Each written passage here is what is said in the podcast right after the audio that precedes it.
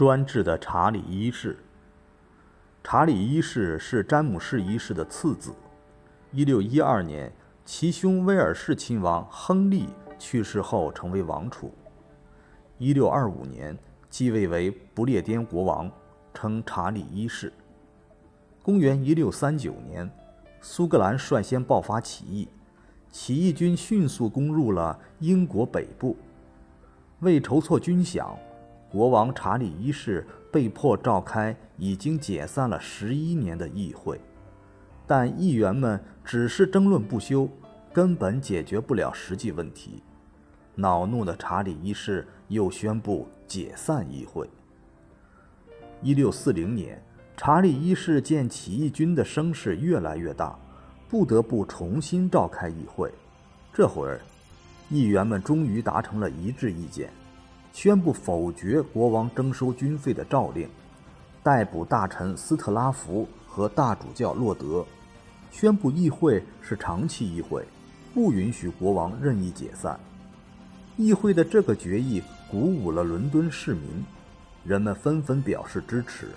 斯特拉福和洛德大主教很快被捕，并被判处死刑，但查理一世。不甘心今后被议会摆布，几天后，他亲自带领四百名武装卫队冲入议会，企图逮捕正在开会的皮姆。当查理一世气势汹汹地闯入议会大厅后，发现扑了空，屋里一个人也没有。原来皮姆等人早听到风声，躲到伦敦市内了。这次事件标志着国王与议会的决裂。成为英国内战的导火索。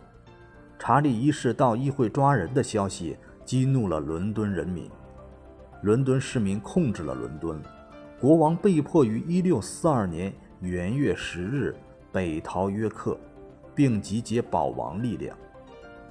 1642年8月，查理一世在诺丁昂城扯起国王的军旗，正式向议会宣战。战争刚开始时。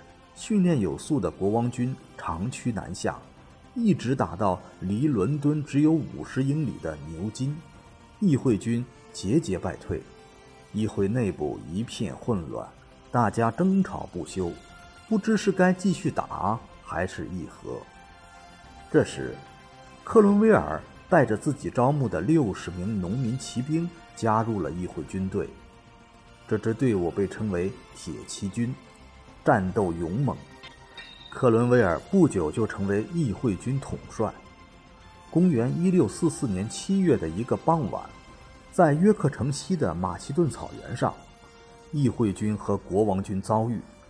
在克伦威尔的指挥下，不到两个小时，议会军就击溃了国王军，取得了开战以来的第一次胜利。第二年。两军在英格兰中部的纳斯比村附近展开决战，铁骑军以迅雷不及掩耳之势冲破了敌军阵地，查理一世化妆出逃，跑到了苏格兰，国王军全军覆没。公元一六四七年，英格兰议会以四十万英镑的高价把查理一世买了回来，囚禁在赫斯比城堡中。但查理一世很快越狱成功，勾结苏格兰人发动叛乱，挑起了第二次内战。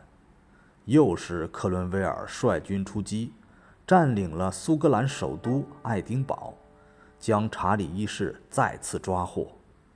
为了防止王党势力死灰复燃，国会与军队共同组织成特别法庭，审判查理一世。